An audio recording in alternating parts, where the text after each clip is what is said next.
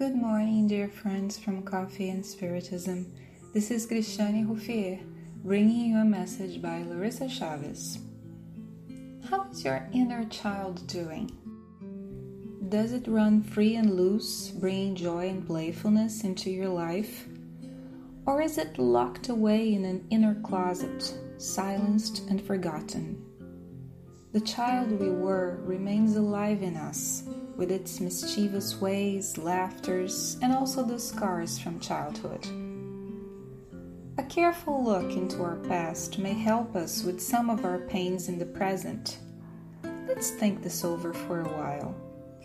In the book Autodescobrimento, uma busca interior, self-discovery and inner search, psychographed by Divaldo Franco, spiritual benefactor Joanna de Angelis tells us about that theme on chapter 12 entitled Triumph Over the Ego on the item Psychological Childhood. Joanna says, and we quote, the intellectual evolution of a human being is not always accompanied by an emotional evolution. Acquiring cultural knowledge is relatively easy when one is mentally stable and applies oneself to study, exercise, and reading. However, psychological maturity is more complex, demanding continuous moral activity and careful self fulfillment. Many factors contribute to that in terms of emotional phenomena. Among others, we could mention cultural and social inheritance and the few rights the child is entitled to while its personality is being formed. Harshness at home just like negligence in education, generate in people's psyche terrors and grotesque behaviors which will follow them until maturity, making them insecure, fearful, disorganized, dependent. The insecure child that remains in the adult subconscious makes him or her an unhappy human being because it impels him or her to ambivalent unstable, illogical behaviors. Deep inside, the person feels fear but expresses aggressiveness, feels the need for tenderness and shows anger, hatred, needs support, assistance, but runs and hides away. Longing for affection, people disguise it using well woven cruelty. They seek understanding but go on acting mercilessly. Unquote. A small child, my friends, is an excellent observer, but a terrible interpreter. They capture details and situations, but they don't have the cognitive apparatus to understand the variables that may be there.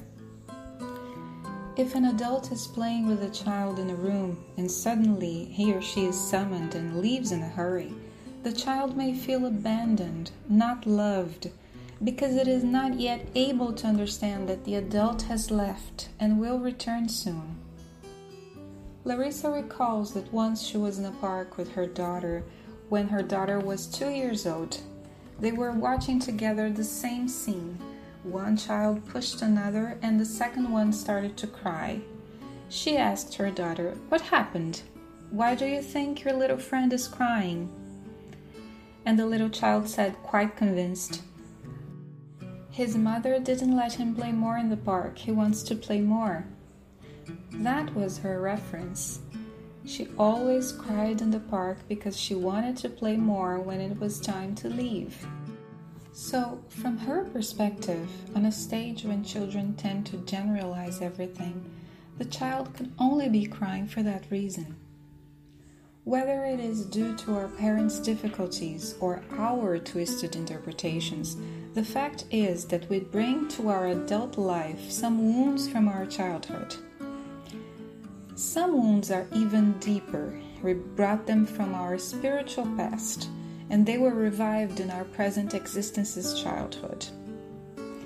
Further ahead, the benefactor Joanna adds, and we quote, it is indispensable that we review that kind of psychological content and face our unsurpassed childhood dramas with tenderness, so that we dissolve fixations by making new statements and visualizing more loving situations that can substitute those which are disturbing, moving little by little towards emotional growth until we reach the maturity that corresponds to our real age. Unquote. It won't be overnight that we will be able to play freely with our inner child, already recovered from past wounds, but we may start today. Who knows, looking at our childhood using lenses of gratitude towards the child we were may be a first step on that path. Remember, you did the best you could. You were only a child. Be thankful for your rights and wrongs. After all, you made it here. And now, as an adult, you may heal the pain you could not face when you were a child. Now you have that possibility. You don't need to run away anymore.